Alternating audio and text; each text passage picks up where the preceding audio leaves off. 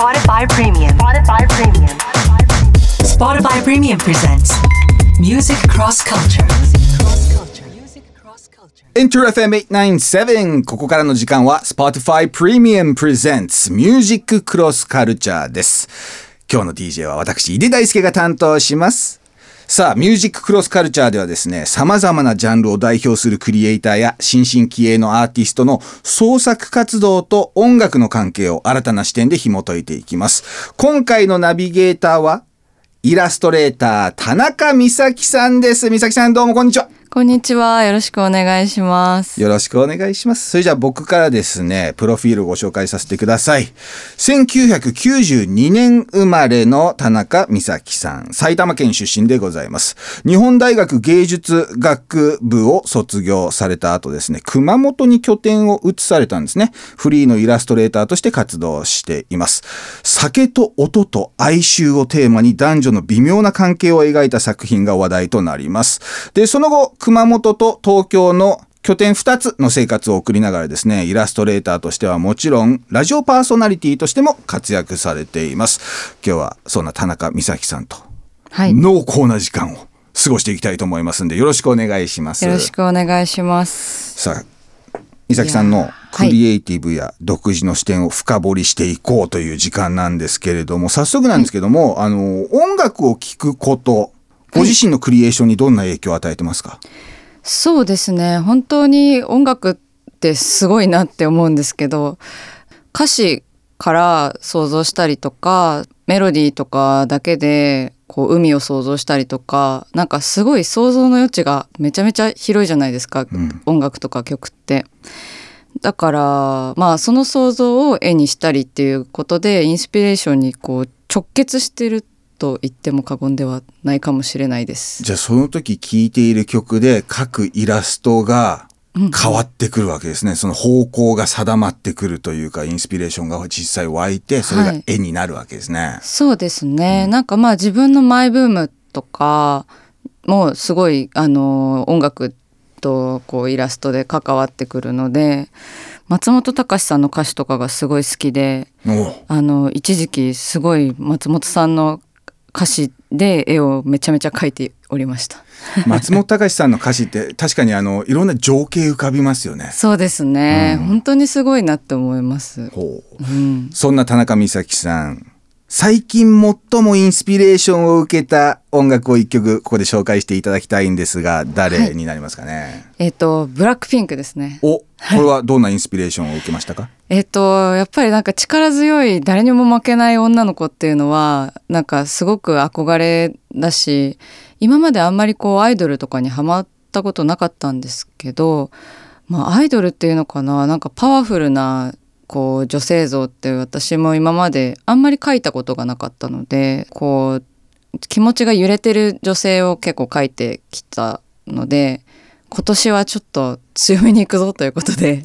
はい、あのブラックピンクを今日はかけたいなって思いました。じゃあ一曲曲紹介お願いします、ブラックピンクでプリティサベージ。イラストレーター田中美咲さんが最近インスピレーションを受けた曲ということで紹介いただいたのがブラックピンクのプリティサベージですね、はい。強い女性像ですよね。そう、ルルルですからね。もうオラオラしてもうイケイケだしもうあの誰にもこびないぞみたいな、はい、もう最高ですよね。えじゃあこの曲実際聴きながらはい、最近絵を描いていた？絵を描いたりしてました。本当にあの鼻血を出して負けないぞっていう女性を描いたりとか。おー強そうはい。なんか、あとは iPad で最近イラストを描くことが多いんですけど、それでも、あの、はっきりした色が使えるようになったので、なんかその色彩感覚みたいなのもすごい K-POP からあの影響を受けてますね。確かに K-POP のミュージックビデオとかアーティストの衣装とかって色がものすごいはっきりしてますよね、そうなんですよ。だからすごい PV からも影響もらってますね。この楽曲、ブラックピンク、プリティサベージ、もちろん Spotify でも聴けるんでね、ぜひチェックしてください。そして Spotify プレミアムで聴いていただくと広告もありませんし、よりいい音質で聴けますし、オフラインでもオンデマンド再生も何回でも好きな曲を繰り返し聴くことができるということなんでね、Spotify プレミアムでもっと自由な音楽体験を、えー過ごしていただきたいと思います。さあ、番組後半では田中さんにですね、今回のために特別に作っていただきましたプレイリスト、はい。紹介していきます。えー今回ね、作ってくれたプレイリストのテーマが、絵に描きたくなってしまうプレイリスト。はい。作っていただきました。はいじゃあ、そのプレイリストの曲を聴いて、またインスピレーション湧いて筆が進むっていうことなんですね。そうですね。ぜひ最後までお聴きください。Spotify Premium presents Music Cross Culture. This program is brought to you by Spotify Premium.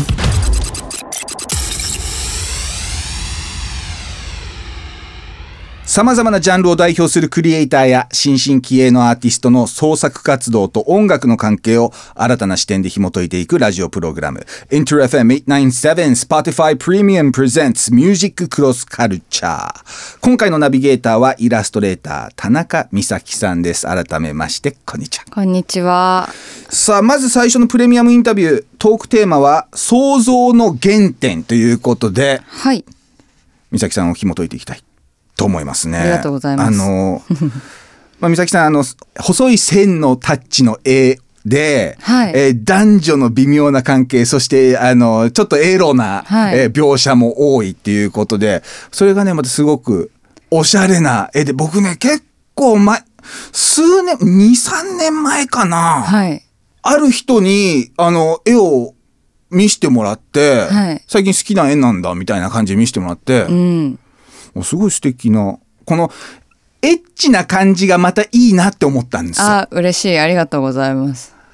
で、すごいそのね、エッチなんだけど、ポップなんですよね。あーなんかそのドロドロしてないっていうか、だけどその、女性が考える、こういうエエロっていいな、みたいな、そういうことなのかな、そういうのが表現されているような気がして、はい。おー面白いなと思ってね、今日まさか会えると思ってなかったんでね、非常に嬉しいですね。嬉しいです。影響を受けた作家、作品っていうのはどういった人たちなんですか？はそうですね。な何だろう。でも本当にちっちゃい頃はすごい漫画が好きで漫画を模写してばっかりだったんですけど。よく書いてた漫画は何ですか？模写してた漫画。模写してた漫画ですね。私めちゃくちゃジャンプスジャンプっ子でお兄の影響でですね、なんかナルトをか書いてましためっちゃ。おーなると。恥ずかしい。なんかナルトって3人で行動するんですよ。でなんかその3人の中の1人をオリジナルキャラクターにして 漫画描いたりとかしてました。小学生の頃。じゃあもはい。うストーリーもその頃から作って、はい。自分で連載してたんですね。自分でやってました。それ誰に見せてたんですか？でなんかヤンキーの男の子の友達とかに見せてました それ中学生ぐらいですか、いやさすがに小学生ですね。小学生、はい。でヤンキーの友達に見せてで、はい。彼は何て言ってました？いやなんかここのラブコメの部分はいらないとか言われて めっちゃ恥ずかしかった覚えがあります。すごいもうしっかり編集者のような指摘よを。はい。めっちゃ恥ずかったですその指摘。へえ。ここのラブコメいらない。はい。でもあの定期的に書いては見せて。書いては見せてみたいなことやってましたね。今もあります？その作品どこか。いや絶対ないです。あの燃やしました。ちゃんとしっかり。めっちゃ恥ずかしいですからね。ないのかな？実家にあったりしないかな、恐怖ですねそういうの。影響を受けた、はい。えー作家の方たち大人になって影響を受けたのはどんな人たちですかね？大人になって影響を受けたのはあの青木京太郎さんっていう鉛筆画があの私が学生だった当時はすごいあの鉛筆でこうぬるっとした表現をする方に影響を受けてたりとか、ものすごい緻密な作風の方ですよね、なんはい。かファンタジックな。そうですね、うん。あとは伊藤潤二さんとか漫画家のホラー漫画の人。ホラー漫画のはい。上村和夫さん。うん、大正の浮世絵みたいな人ですよね、はい。その作風がね、うんうん、うん。あとは丸尾末広さんとか、この人も結構グロテスクなはい。表現するレトロな漫画を描く。そうですね、あのそういった漫画に大学時代はすごくのめり込んでいました。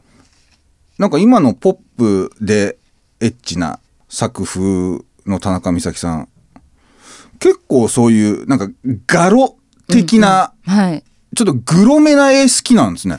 そうですね。なんかこう見たいような見たくないようなみたいな感じの絵がすごい好きでうん、したね。でそういう絵を結構学生時代は描いていたんですけど。そしてなんかちょっと昔っぽいですよね。その時代があ昭和感っていうか。ね。はい。まあ、もっと古くも言えるかもしれないですね。大正とかね、なんかそういう作風で言うと。そうですね。なんか和和服が似合うはい。作品。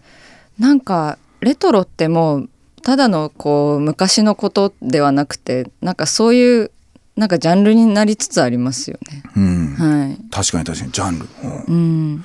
でなんでそういったガロに連載されてそうな そうね。タイプの、はい。えーマニアックめじゃないですかどっちかっていうと、はい。そういう作品に影響を受けたのに今のはい田中美咲という作風になったんですか？これ変化していったってことですよね作風が。そうですね。で緻密でこうすごくあのエロチックでグロテスクな作品もあのまあまあ需要あったんですよ。その作品作風でやっててもあの書いてたんですか？そういう作品も。はい学生時代はそういう作品を書いてちょっと展示で売ったりとかしてたんですけど私のなんか絵が好きじゃない人にも絵を好きに見てもらいたいなみたいなもうちょっと社会とつながりたいような欲求が生まれまして。雑誌に載ればいいかなと思ってうん雑誌に載ればみんな見るなみたいな。でファッション誌に載せられるようなイラストに変えようと思ってあの今の絵柄になっていきましたね。その今の絵柄っていうのは、はい。よし作風変えようって思って、うんうん。パンってもう切り替えられるものなのか、はい、それが紆余曲折あって試行錯誤して行き着くのかどうどうなんですか？そうですね。どうだったかな？でも当時はすごいミックスされた感じでなんか今のこうぽやっとした緩めの線画と髪の毛の表現とかはその青木京太郎さんに影響されたようなこう鉛筆でなんかしっかり描くとかそういうなんか二面性みたいなものは当時から大切にしてましたね。あとは何だろうな。そういう過渡期はあったんですね。そうですねすごいあの間にいましたでも雑誌に載りたいという思いは強かったんでしょうねでどんどんどんどんそれでシンプルになっていったんですね表現が。あそうですねはい Spotify Premium. Spotify Premium. Spotify Premium presents Music Cross Culture.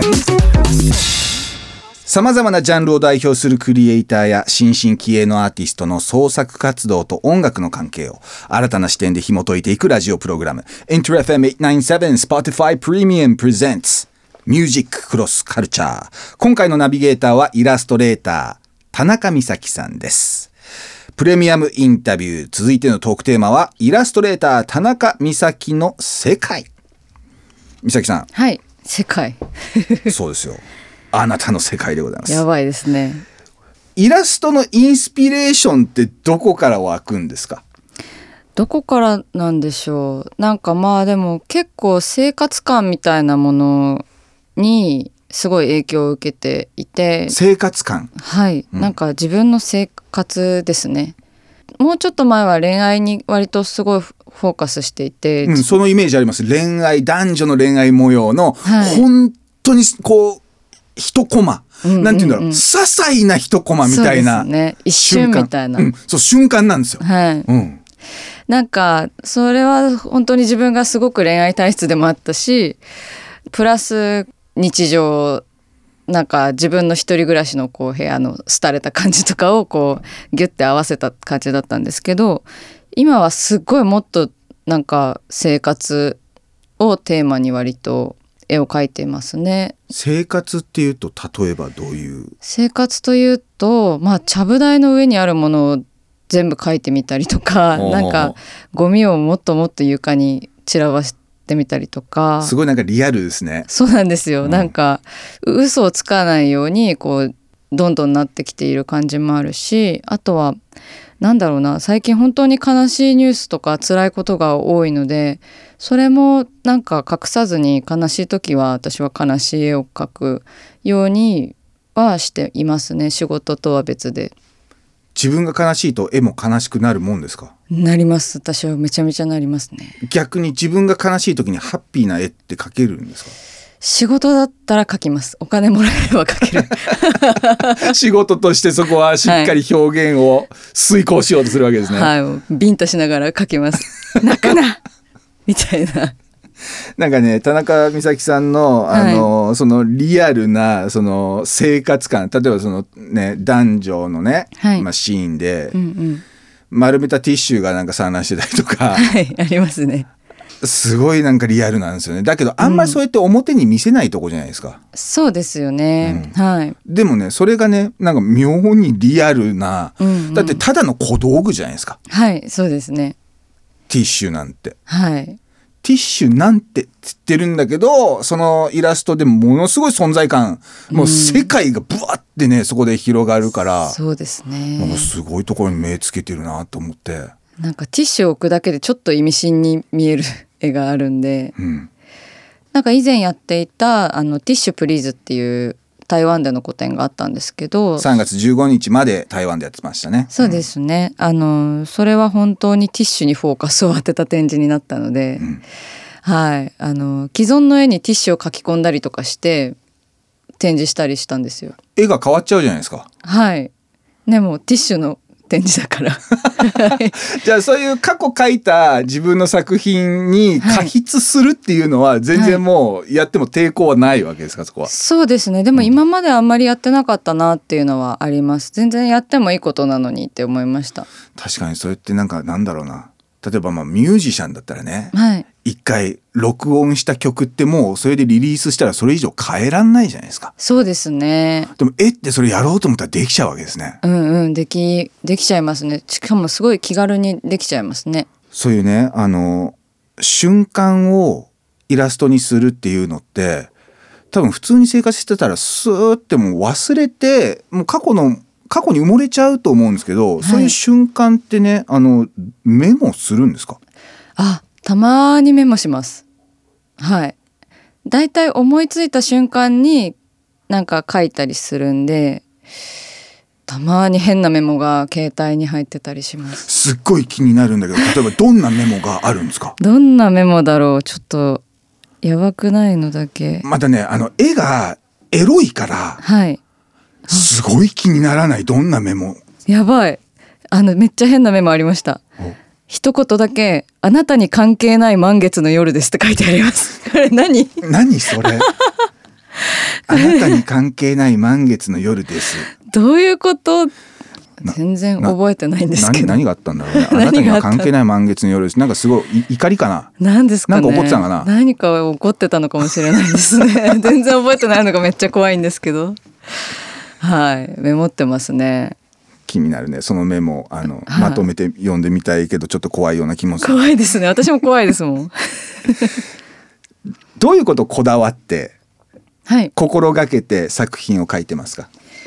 なんだろう。でも本当に裸を描くときはその風通しよくというかあ不快にならないようにはうん。気をつけて気をつけてやってるのかもともとそう描けないのかわからないんですけどなんかこうきょとんとした顔にさせたりとかしていてこうバランスを取るようにしているかもしれないです。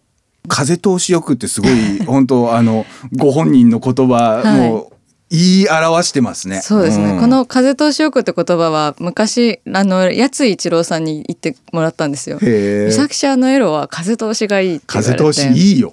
すごい素敵な表現だなと思っていろんなとこで使ってます。田中さんの作品見てると気になるんですけどあのアートとジェンダーについては意識されているような気がするんですけどその辺はいかがでしょうかね、そうですね。まあ自分がすごいなんか恋愛的にマジョリティの方にいるなっていうのは自覚していてまあ女性であり男性を好きっていうことでまあなんかだからどうしてもこうその絵しか描けなくてなんかこれでいいのかなとか思いながら迷いながら描いているんですけどあとは裸の絵を描いているし女性を傷つけていないだろうかみたいな風なこともすごくいつも考えながら描いていますね。うん。インスタグラムに載ってたイラストで、はい、こう女性同士が抱き合っているっていう作品もうんうん、あったと記憶していますけども、はい。それはやっぱこういうジェンダー LGBT うんうん。意識された作品ということなんですか？そそこまでそんなに意識はされてない？そうですね。書いた時まあなんかそのなんとなくわかるなと思ってる節があるからなんか書いたんだとは思うんですけどなんかその友達とこう一歩こうなんか踏み込んだら友達とどうなってしまうんだろうとか頭の中で考えたりとかなんかしている時期だったんだと思うんですけどなので、まあ、そこまでこう問題定義的な感じで書いたつもりはあんまりないんですけどね。なんか見る人のこう想像にの余地を残したいなと思ったのもあって女性同士の絵も描いてみてまあでもどうどうなんだでもなんかたまにこう女性女性女性の絵もなんか描い見たいなっていうリクエストのコメントとかもあったりするんで。うんいろいろなものが書けた方がいいなと自分でも思うんですけどやっぱりこう想像して自分の中でこう噛みしめてから作品にしないとなんか嘘になっちゃうからもっともっと考えてから書かないと触れられないなっていうものあのジャンルはたくさんあります。うん、Artist creation and music. Spotify Premium presents Music Cross Culture. 様々なジャンルを代表するクリエイターや新進気鋭のアーティストの創作活動と音楽の関係を新たな視点で紐解いていくラジオプログラム EnterFM897 Spotify Premium Presents Music Cross Culture 今回のナビゲーターはイラストレーター田中美咲さんです美咲さん。はい。プレミアムインタビュー続いてのトークテーマは SNS と仕事ということなんですがはい。時代を映す鏡として SNS 上で作品を上げていくとやっぱり反響大きいじゃないですか。そうですね。そもそもインスタグラムを使おうと思った理由は何ですか？インスタグラムを最初に立ち上なんかやったのはあれですね普通に大学生の時に普通に流行ってたから登録して。あじゃあこれはあのもう職業としてイラストレーターになる前？そうですね、うん。のあのものだったんですけどだから本当流行ってたからちょっと登録してみようみたいな感じだったんですけど最初は。でまあイラストはずっと描いていたのでイラストしか上げるものがなくてあじゃあその時から、あの日頃の普段の写真とかそういうのよりもイラストばっかり上げていたの方が多かったですね。はい。で仕事が来るようになったのもインスタグラムを通じてっていうことなんですよねそうですね。DM からお仕事いただいたりとか、うんあとはインスタグラムのあのプロフィールのところにメールアドレスを載せて、そこからお仕事のメールが来るようになりましたね。ほうはい。それはもう大学卒業するぐらいやつが大学在学中からアップしてたんですよねアップはしてましたそ。の頃から仕事っていうのはやっぱりちょこちょこ来てたんですか？いやーその頃はまだ全然でしたね。なんか学内の演劇のポスターとか、なんかそういうこう身内のことはやってたんですけど。うんその雑誌からとかは本当フリーランスになってからでした。ほう、はいそうなんですねやっぱり SNS の発表とあとまあ個展ってなると実物を置いてで実際にお客さんが見に来るわけですがはい。完全に別物ですか？そうですね別物なのかな？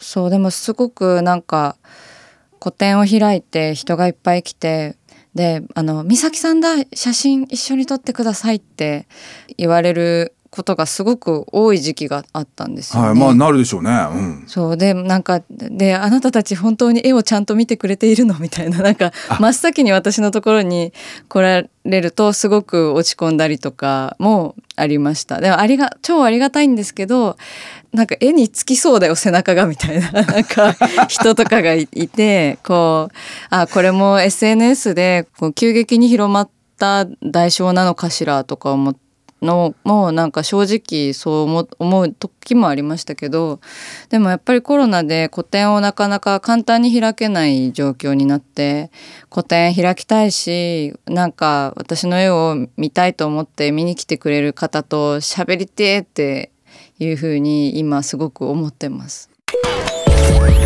Inter FM 897 Spotify Premium presents Music Cross Culture.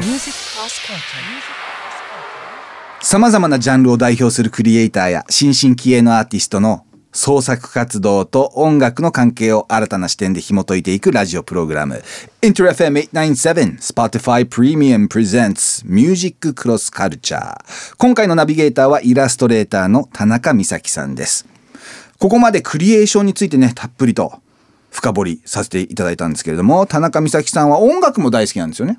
はい。好きです。ここからは音楽について聞いていきます。Spotify どう活用してますか？そうですね。Spotify はやっぱり自分の知らない音楽をこうどんどん出してきてくれるじゃないですか。それってすごい機能だなみたいに。そうなんですよね。あの、うん、自分の好きな音楽を聴いていると、はい、聞けば聞くほどね、はい、更新するおすすめ機能がありまして、made for you って言うんですけどね。はい、あの、アーティスト名とか曲の種類の違いに応じていろんなパターンで配信してくれるんで、あの、あ、これいいかも。で、お、ね、あの、自分の好みに合った曲をおすすめしてくれる。うんうん。すごい、だからスクショします、なんか。いい曲が出てきたら、なんだこの曲って言って、へえ、カシャってやって。それがメモになるわけですね。メモになりますね。最近どんなアーティストをおすすめされたとか記憶にありますか？最近誰だろう。ああ桃井かおりさんとか、うん、あとスチャダラとかいろいろ。桃井かおりとスチャダラが同じ土俵でおすすめしてくれるってこれなかなかなそうなんですよ。だから、ね、分析の上のおすすめ。すごいなんか Spotify のこのアプリも私のなんか混乱しちゃうんじゃないかなって 思います。結構そういうの聞いてるっていう、ね、はい、聞いてますね、うん、部屋では小さなスピーカーを利用されているんですか？はい。熊本の方でちっちゃいスピーカーを購入しまして大変気に入っております。やっぱりスピーカーで聞くと。はい。なんか生活が向上した感じがすごいしましたね。あそうですか、はい、えそれまではどういうふうに聞いてたんですか？は普通に携帯からシャーシャーって流れる音楽を、はいはいはい、はい、スマホのスピーカーの音楽。そうですね、うん、シャーシャー言ってましたけれども。やっぱりスピーカー通して聞くと音いいですよね。音いいですね。なんかあこんなベースだったんだなみたいな、うん、なんかとにかくリズム体の音がすごくあの聞こえるようになってお酒飲みながら料理作りながら音楽を聴いて踊ってますいつも。Spotify プレミアムで音楽聴くと、はい、あの高音質設定のところで選ぶとねあの最高音質で320キロビット毎秒で高音質で聴けるんで。すごいですよね。それとスピーカーが合わさったらもうえらいこっちゃですよ。幸せな時間がそこに流れますね、うん、あの、具体的に、この曲から影響を受けて、この作品できたっていうのってありますか？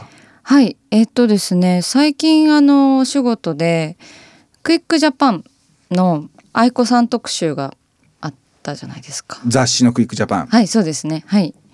その挿絵を、愛子さんのあの、歌を元に挿絵を描いてほしいというあのご依頼だったんですよ。はい、それで曲をもとに愛子さんのことをこうもう昔から結構好きで聴いていて、うん、なので大好きな曲であの挿絵を書かせていただきましたね。何の曲で書いたんですか？えっ、ー、と深海冷蔵庫という曲があって、アルバムの中の一曲なんですよね。シングルじゃなくて確か。はいそそれをね聞いて何何度も何度も聞いてやっぱ愛子さんってすげえって思いながら あの挿絵書きましたね。でもあのやっぱりそのまんま歌詞を書くんじゃダメじゃないですか。ほうほう。作品として。そうか、うん。そうわ私の作品としてはなんかそうでだからこう男女の絵をねか描いたんですけど同じスリッパを片方ずつ履かせてみたりとかしてこうどの時間軸なんだろうねみたいな演出を挿絵でしたりなどしました。これインスタグラムにもアップされてましたねその作品ね。あそうですね。はい。深海冷蔵庫愛子さんの作品でそれが生まれたんですね。これねどどういう歌詞にインスピレーション湧いてそうなったんですか？えっ、と深海なのでこう服装はブルーにしようとかなんかそういうすごい単純なものからあの愛子さんのこの深海冷蔵庫でめちゃめちゃ好きな歌詞がガムの味がなくなって甘さが私の体になるっていう。ほう。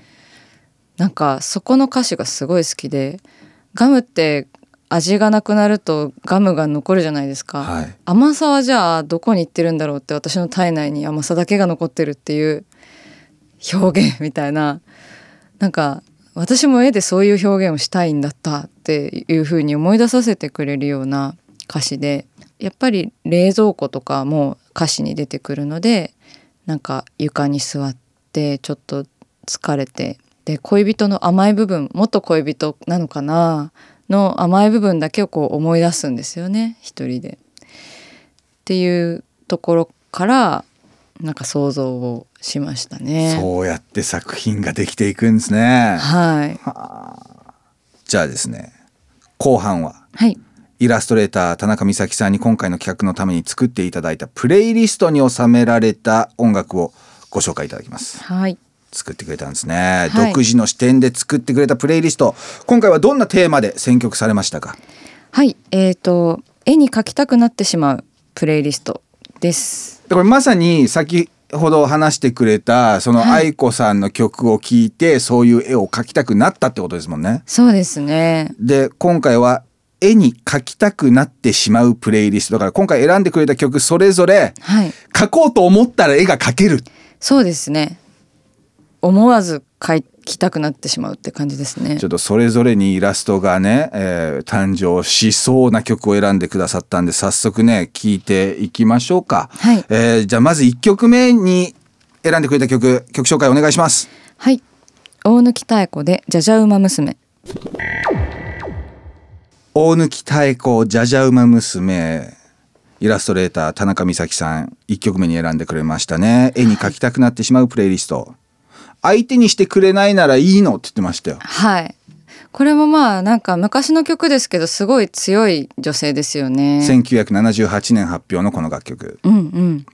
強いですね。はい。今日ね選んでくれたブラックピンクは今の時代ですけど、強い女性。強い女性やっぱり好きでしたね。前から女の子の遊びなんて嫌いよっていう冒頭を聞いた瞬間これは私の歌だって思った記憶があります じゃあ続いての曲紹介していただきましょう。次は何かな？次は荒井由実さんでチャイニーズスープイラストレーター田中美咲さん作ってくれたプレイリスト。テーマが絵に描きたくなってしまうプレイリスト。荒井由実チャイニーズスープ2はい。曲目です、いやすごいチャーミングな曲ですよね。でなんかこう料理の過程を結構歌詞で描いているからなんかわかるわって私も料理するんでわかるって思いながらあとなんかさやえんどうの中をこう過去の男性になぞらえてですね。なるほど。で全部煮込んじゃえば分かんないからで なんか新しいこう恋人にそれを作ってあげるみたいななんか 食べさせ食べさせちゃう。食べさせちゃうみたいななんかいいなとか。あとはまあ自分でねなんかの飲んじゃうとかかもしれないし。うわーこれ田中美咲さんの絵になりそうですね。ね、なんかいいですよね。すごい。間接的な表現がやっぱり私好きなんだなってすごい思いますね。えー先ほどの大貫妙子さんが78年。でこの荒井由実1975年。やっぱ70年代の曲が2曲続いていますけどこの時代の音楽はい響くんですか？好きですね。なんかジャズとかボサノバっぽいものがなんか多いのかなとか思っていて。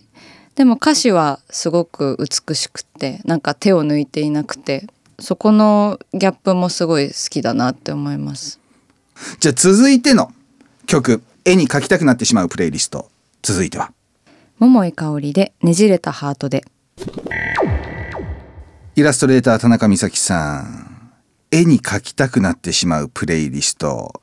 3曲目。急にこのウェットな。上ってなりました大ね人のウェットさがなんかはい。スナック感と言いますか、そうですね。歌われてますね。桃井かおりねじれたハートで。これはなぜ選んでくれたんですか？えっ、と桃井かおりさんの声が個人的にすごい好きで桃井かおりさんのアルバムをこう結構よく聞くんですけどあとはやっぱりデュエットの曲をちょっと一曲は入れておかないとなっていうのと男女ですよ男女。男女男女ねじれたハートでっていうこうドストレートな曲もちょっと欲しいなと思って。なんかこういうストレートな面というかその濃縮された面もすごいあのインスピレーションにとって大事だなって思ってでめちゃめちゃ濃いものを吸収して自分で薄めてイラストにするっていうのもすごいあるんで塩辛一杯でめっちゃ米食うみたいな感じ ですね。いい表現ですね塩辛的な歌ですこれは。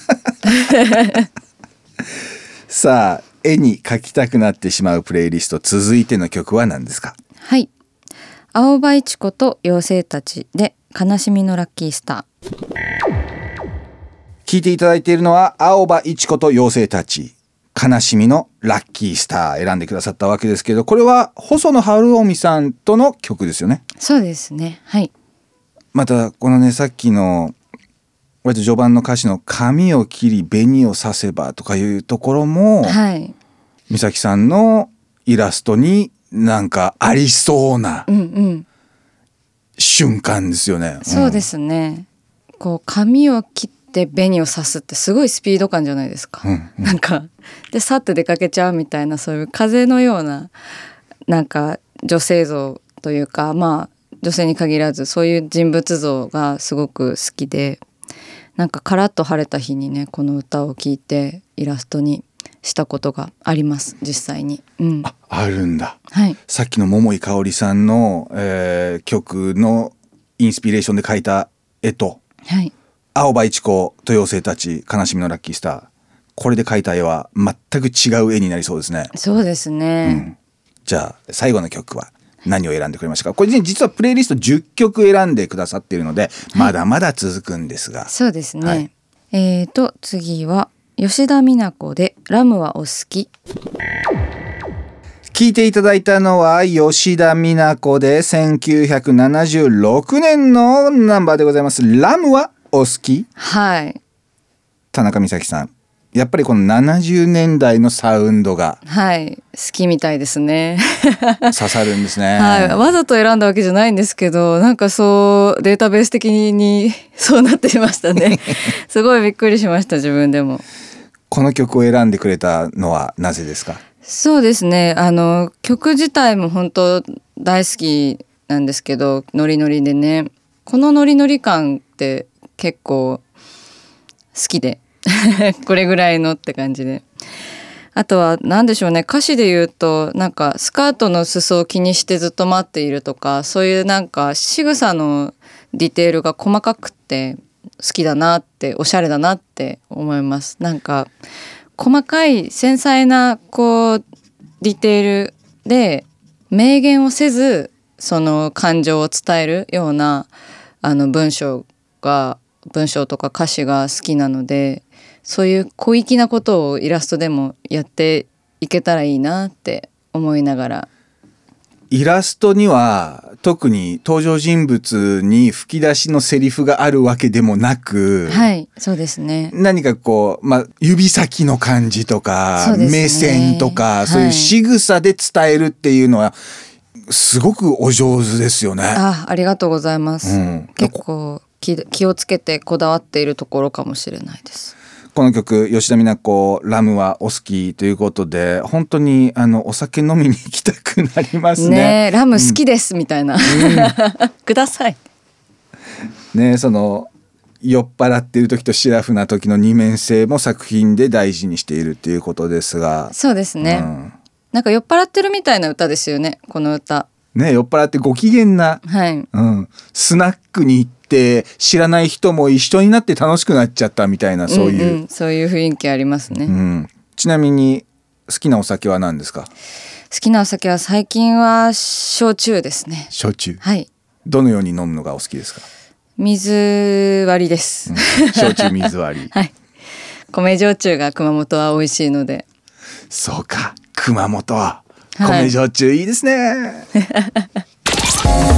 Spotify Premium. Spotify Premium. Spotify Premium presents Music Cross Culture.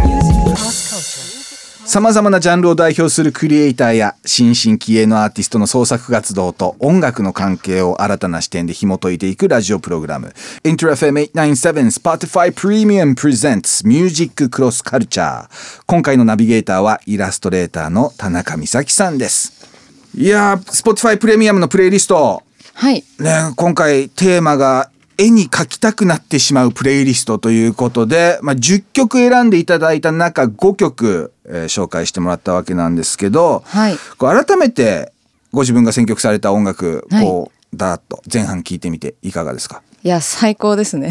ねあの本当ね男女っていうのも感じるし、んうんうん。男女のカラッとしたとこもウェットなとこも入ってたしそうですね。で最後ねそのラムはお好き、はい。もう本当あのみんなで楽しくワイワイほろ酔い。もう最近してないじゃないですかコロナで。そうですね。みんなでスナック行ってカラオケ歌いたい。ね。でなんか夜道をねちょっとふらふら歩いてるような感じもしますよね。そうですね。これぜひねリスナーの皆さんも Spotify でこのプレイリストを検索してください絵に描きたくなってしまうプレイリストというタイトルなのでこれで検索していただきますと田中美咲さんのプレイリスト出てきますので、えーハートマークを押して自分のライブラリに追加してくださいね。で Spotify プレミアムならプレイリストを田中美咲さんが考えた通りの順番でしかも広告なしで聴くことができますのでね、えーお気に入りの曲ができたらその曲をピンポイントで聴くこともできます。何回も繰り返し聴けますからね。そしてさらにダウンロードして聴くことができますので、オフラインでも楽しめるのもとっても嬉しいポイントです。Spotify プレミアム、ぜひ皆さん活用してください。様々なジャンルを代表するクリエイターや新進気鋭のアーティストの創作活動と音楽の関係を新たな視点で紐解いていくラジオプログラム Spotify Premium Presents Music Cross Culture 今回の企画ではですね登場するナビゲーターの方がリスナーの皆さんのカルチャーへの探求心を育てる貴重な私物をプレゼント提供してくださるということではい。田中美咲さん持ってきてくれたんですよね。持ってきました。何をプレゼントしてくれるんですか？いやめっちゃ悩んでカルチャーへの探求心かみたいに思ってどうしようみたいな。思ったんですけど私はこのコンパクトフィルムカメラを持ってきました。おお、はい。すごい黄色の色が鮮やかなそれコダックのフィルムのカメラ、そうです。あのおもちゃみたいな本当見た目なんですけどそうですね。これフリフィルム入れて繰り返し使えるタイプのカメラとなっております。はい。ねあの久しぶりに見ましたよそのね、うん。あのフィルムを手で巻く。はい。フィルムカメラ入門編という感じでこのこの音が。懐かしい音が 巻いてる音。はい。ちなみにどんな写真撮ってきましたか？熊本で撮った写真が多いですね。なんか海とかまあでも本当に私日常生活が好きなんだなって思うようななんかゴミ箱の写真とか なんか食卓なんてことない食卓とかキッチンの写真がすごい多くて夫がお皿洗いしてる背中の写真とかすごい個人的なものばっかり撮りました。本当美咲さんのイラストにありそうな写真を撮ってるわけですねそうかもしれないですね。では田中美咲さんからのプレゼントコダックのコンパクトフィルムカメラ M35 欲しいというリスナーの皆さん。今からですね田中美咲さんがテーマを発表します。そのテーマに基づいたエピソードを書いてエントリーしてほしいんですね。それじゃあテーマの発表をお願いします。はい。写真を撮りたいくらい好きなアルバムジャケットと収録曲。おお、はい。この収録曲そのアルバムジャケットと収録曲を選んでこれ、は写真撮りたいぐらい好き。はい。でメッセージくれると。はい。これが当たるかもしれない。そうです。これをですね田中美咲さんが選んでくれてその方に差し上げますのでね。はい。ご応募お待ちしております。当選者のお名前と発表はインター FM897 で4月に放送されます Spotify プレミアムプレゼンツミュージッククロスカルチャーのグランドフィナーレスペシャルの中で行います。応募はですね Spotify プレミアムプレゼンツミュージッククロスカルチャーの応募フォームからエントリーしてください。はいさあそろそろお別れの時間になります。最後の質問を投げかけたいと思いますが、はい。イラストレーター田中美咲さんにとって音楽とは？ええちゃんと用意しとけばよかったなこの質問。音楽とはなんか音楽って形になってるけど形になる前のものみたいなそういう不思議な浮遊感があって絵はやっぱり紙に描いちゃうから形になっちゃうじゃないですか。なんかより形になればなるほど野暮だなって思ったりすることがあるんですけどなんか音楽だとやっぱり歌詞がなくてもそのなんかこう叩いたり音だけで成立させたりするから空中に浮遊しているその純粋な芸術みたいな感じなところが本当に素晴らしいジャンルだなって思うな。全然一言でまとまらなかったですけど申し訳ない。空中ですよ。はい空中です。イラストレーターの人って形をねうん。描いていく仕事なのにはい。形になればなるほど野暮っていうワードもね 出てきたのも面白いなと思いましたね。はい、うん、ありがとうございます。あ。りがとうございました。創作活動と音楽の関係を新たな視点で紐解いていくラジオプログラム InterFM897 Spotify Premium Presents Music Cross Culture 今回のナビゲーターはイラストレーター田中美咲さんでしたどうもありがとうございましたありがとうございました Inter FM 897. Spotify Premium presents Music Cross Culture. 田中美咲さんのさらにディープな一面に迫ったスペシャルインタビューは Spotify プレミアムのキャンペーンサイトで見ることができますこの番組でお届けしたトークは Spotify のポッドキャストでも聞き直すことができますよこちらもぜひ Spotify をチェックしてくださいそんな Spotify はフリープランならいつでも無料で楽しめます。Spotify プレミアムスタンダードプランは初回1ヶ月は無料で利用できます。詳しくはウェブをチェック。InterFM897 Spotify Premium Presents Music Cross Culture 次回の放送もどうぞお楽しみに。DJ は井出大輔でした。バイバイ。Spotify Premium presents Music Cross Culture. This program was brought to you by Spotify Premium